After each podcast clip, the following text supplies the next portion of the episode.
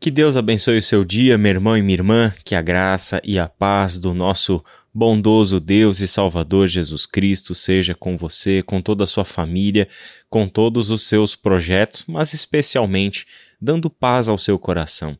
Que você seja repleto desta paz que excede todo entendimento, paz que, segundo a Bíblia, é algo único, que não pode ser conquistada, tampouco criada por meios de mecanismos humanos. A paz da qual as Escrituras falam diz respeito a algo que só pode ser concedido por Deus a nós como dádiva. Por isso que nesta semana, ainda do advento, na nossa temática sobre o Natal, temos conversado sobre a paz, especialmente inspirados pela mensagem de Isaías, capítulo 9, versículos 6 e 7, que afirmam que Jesus é o príncipe da paz. E hoje nós vamos ler um outro texto do profeta Isaías, capítulo 35, versículos 1 a 10, em que a palavra do Senhor diz o seguinte: Eu vou fazer a leitura na Bíblia, a mensagem. O deserto e a região árida cantarão alegremente. As terras ressequidas vão celebrar e florescer como as flores na primavera, desabrochando uma sinfonia de canto e cor. As glórias no Monte Líbano, que dádiva! Magnífico Carmelo, majestoso Saron, que dádivas! A glória resplandecente do Eterno à vista de todos, o Eterno grandioso, o Eterno majestoso. Fortaleçam as mãos debilitadas e os joelhos vacilantes. Digam às almas temerosas: coragem, ânimo, o Eterno está aqui, bem aqui, prestes a pôr tudo em ordem e reparar todo o mal. Ele está a caminho, ele vai trazer salvação. Olhos cegos serão abertos, ouvidos surdos serão desimpedidos, os aleijados saltarão como a gazela, os mudos começarão a cantar. Fontes de água irromperão no deserto, torrentes na terra ressequida. Areias ardentes serão como oásis, a terra sedenta será uma fonte que não para de jorrar. Até os chacais terão água para beber e os pastos ressecados se tornarão verdejantes. Haverá uma estrada chamada Sagrada. Ninguém que seja rude ou rebelde tem permissão para viajar por ela. Ela é exclusiva do povo do Eterno. Nela ninguém se perderá, nem mesmo os tolos terão como se perder. Não há leões nessa estrada, nenhum animal selvagem e feroz, nada e ninguém que seja perigoso ou ameaçador. Só os redimidos andarão por ela. O povo que o Eterno redimiu voltará por essa estrada.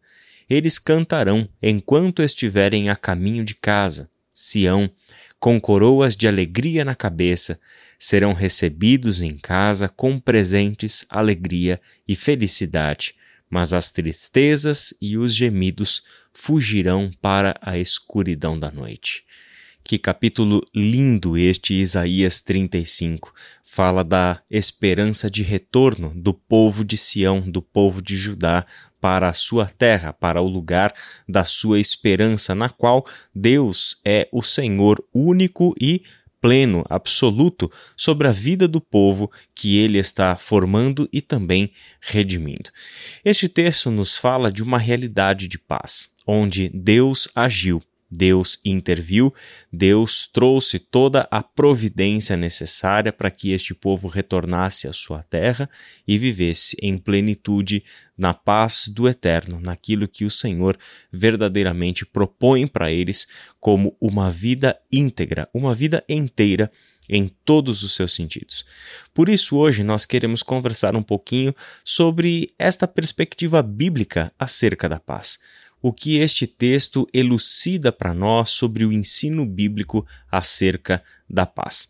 É interessante porque, da perspectiva da Bíblia, a língua original do Antigo Testamento, paz é shalom. Shalom é muito mais do que a ausência de conflito, a ausência da guerra, como nós conhecemos.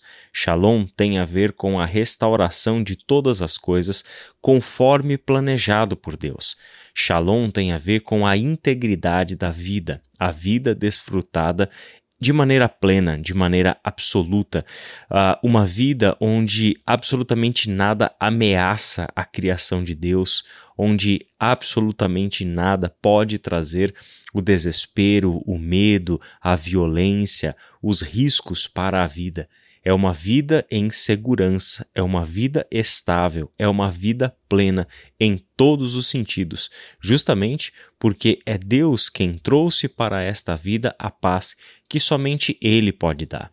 É a paz, então, que diz respeito à transformação de todas as coisas além de cessar a guerra, além de acalmar os ânimos e encerrar conflitos, Shalom é uma transformação das próprias condições que levam pessoas, que levam nações aos conflitos e às guerras. Quando há paz, quando há Shalom, todas as coisas passam a funcionar do jeito que Deus criou e para as quais as coisas foram criadas. É justamente que Shalom, segundo um teólogo chamado Darrell Johnson, diz que a Shalom bíblica é uma integridade psicossomática, relacional, racial, econômica, espiritual. Temos uma totalidade da vida aí, é, abrangendo estas dimensões, essas facetas da paz. Comecemos então a pensar um pouquinho na paz como uma integridade psicológica. De acordo com o texto que nós acabamos de ler, lá no versículo 4, ele fala sobre o lançar fora o medo. Olha só, digam aos desanimados de coração: sejam fortes, não temam.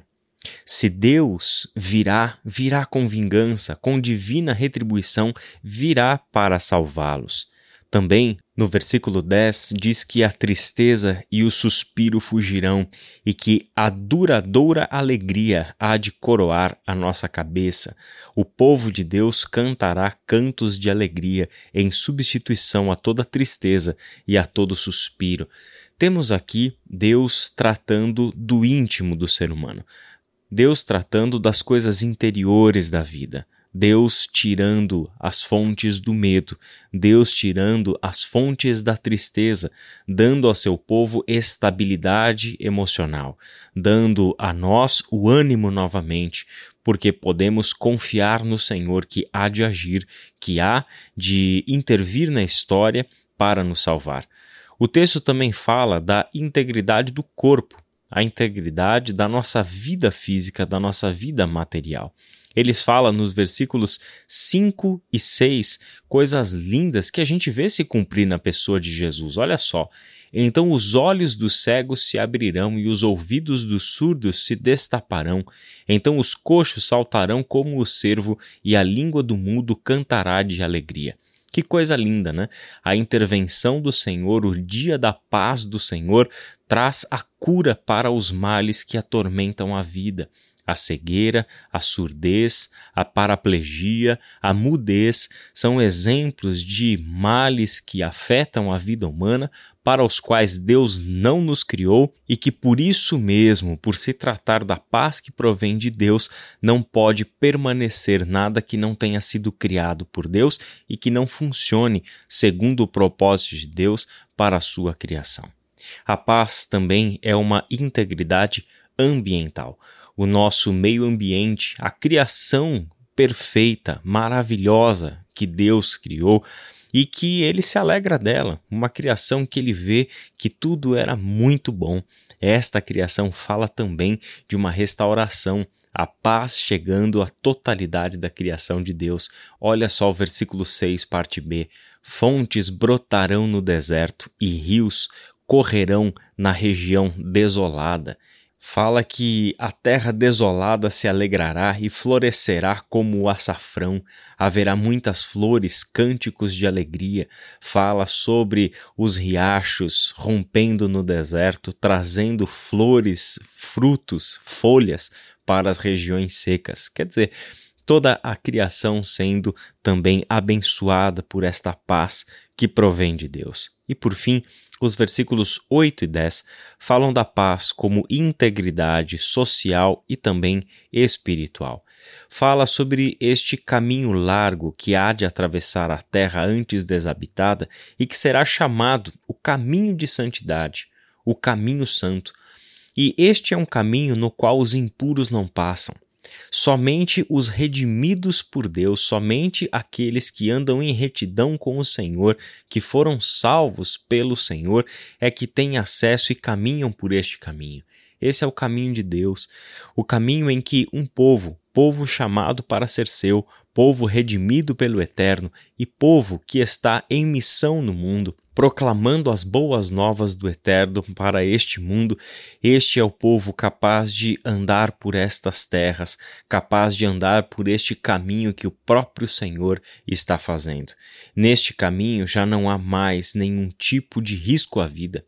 Olha o que ele poeticamente descreve no verso 9: Ao longo desse trajeto, leões não ficarão à espreita, nem qualquer outro animal feroz. Não haverá nenhum perigo, somente os redimidos andarão por ele.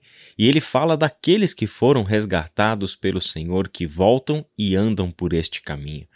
Meu irmão e minha irmã, permita que o seu coração seja pastoreado pela palavra do Senhor nestes dias. Corações, e acredito que todos nós estamos na mesma, corações sedentos de paz. Paz que nós, seres humanos, não somos capazes de produzir.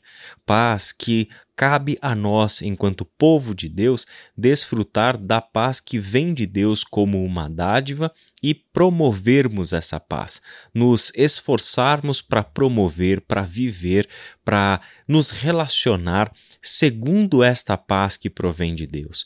Que estes valores de paz, que esta paz como shalom, como integridade de vida em todos os seus sentidos, em todas as suas manifestações, inundem a nossa vida para a glória de Deus Pai. Que Deus abençoe o seu dia e até amanhã.